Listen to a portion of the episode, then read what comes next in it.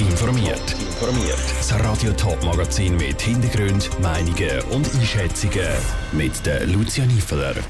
Wie der Kanton Schaffhausen bis in gut zehn Jahren sechsmal mehr Solarstrom produzieren wird und was die Argumente von Befürworter und Gegner von der 99%-Initiative sind, das sind die beiden Themen im Top informiert sein Elektroauto an einem überdachten Parkplatz abstellen und dann gerade mit dem Strom, der dem Dach mit Solaranlagen produziert wird, wieder aufladen. Etwa so stellt sich der Kanton Schaffhausen die Stromproduktion in der Zukunft vor.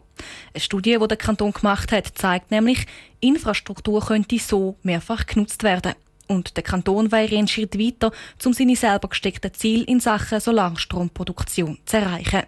Nora Züst hat mit einem Experten über das Potenzial von Infrastrukturanlagen geredet. Bis im Jahr 2035 werden viele Schaffhauser Dächer Solarstrom produzieren. Der Kanton wird bis dann 100 Gigawattstunden Strom von Solaranlagen beziehen. Das ist etwa, was 23.000 Personenhaushalte pro Jahr verbrauchen. Das Wichtigste, um das Ziel zu erreichen, sind immer noch die Dächer, sagt der Rainer Janke von der Energiefachstelle Schaffhausen. Das größte Potenzial ist eindeutig auf den Dachflächen. Und wir haben jetzt den Blick mal aufgemacht und haben geschaut, was ist jetzt neben den Dachflächen, welche Flächen kommen sonst noch in Frage. Und da bieten sich die Infrastrukturanlagen an. Eine neue Studie vom Kanton zeigt nämlich, auf Infrastrukturanlagen kann mit Solarpanels auch viel Strom gewonnen werden. Und die Infrastrukturen können so nicht nur für den eigentlichen Zweck, sondern auch für die Stromproduktion genutzt werden. Der Rainer Janke nennt mögliche Beispiele. Das können eben Überdachungen von Parkplätzen sein, Überdachungen von Abwasserreinigungsanlagen, aber auch zum Beispiel entlang von Kantonsstraßen, von Nationalstraßen, oder auch von Bahntrassen. Ein Beispiel dafür sei zum Beispiel das Solarstrommodul entlang der Autobahn zwischen Chur und Ems. Der Kanton will das jetzt vorantreiben, hofft aber auf Private, die das Potenzial nutzen. Wir schauen von unserer Seite natürlich, dass wir die Infrastrukturanlagen, die jetzt im Einflussbereich vom Kanton sind, dass wir da schauen, was kann der Kanton tun, um diese Flächen zu nutzen. Und gleichzeitig bieten wir aber auch Unterstützung an für Private. Vielleicht könnten also bald Schaffhauser und Schaffhauserinnen während dem Posten in dem Migro ihr Elektroauto mit direkt produziertem Solarstrom aufladen. Der Beitrag von Nora Züst. Auch andere Massnahmen zum Solarstromziel erreichen hat der Kanton bereits getroffen. Beispielsweise fördert er grosse Solarstromanlagen. Es soll eine Initiative für 99 Prozent der Leute sein in der Schweiz. 99 Prozent Initiative von der JUSO. In zweieinhalb Wochen kommt sie vor das Volk. Was die Initiative will und was die Gegner befürchtet, im Beitrag von Dominik Meyerberg.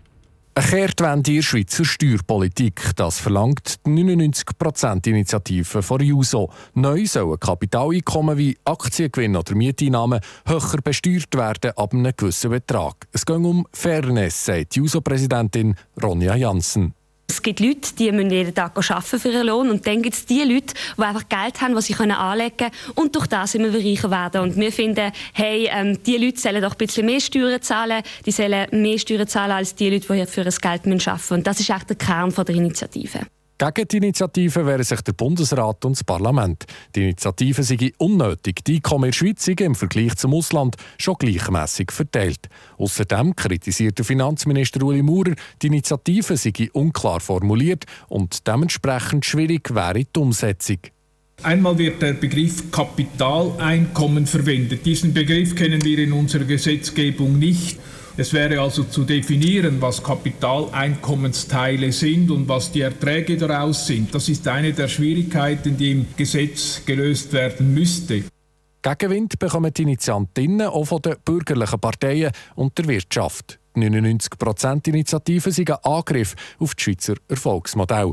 Nicht die reichsten 1% werden zur Kasse gebeten, sondern der Mittelstand, Start-ups und KMUs. Von dem ist die Direktorin vom Wirtschaftsdachverband Economy Suisse, Monika Rühl, überzeugt zusätzliche Steuer ist einfach eine zusätzliche Belastung und die zusätzliche Steuer ist dann noch so vage ausgestaltet und in zwei Stufen ausgestaltet, dass die Steuerbelastung wie eine Abstrafung wäre. Das ist einfach etwas, wo der Wirtschaftsstandort Schweiz schlicht und einfach kaputt macht.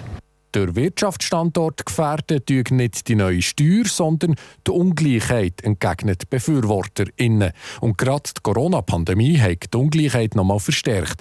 Die SP-Co-Präsidentin Matthäa Meyer ist überzeugt, ein Haufen Menschen haben jetzt die Nase voll weil sie nicht mehr wollen zuschauen dass die, die von Kapital leben können, steuerlich entlastet werden und die, die, das sind 99 Prozent, die von Lohn und Rente leben, immer mehr belastet werden mit höheren Steuern, höheren Gebühren wie Kitakosten oder Krankenkassenprämien.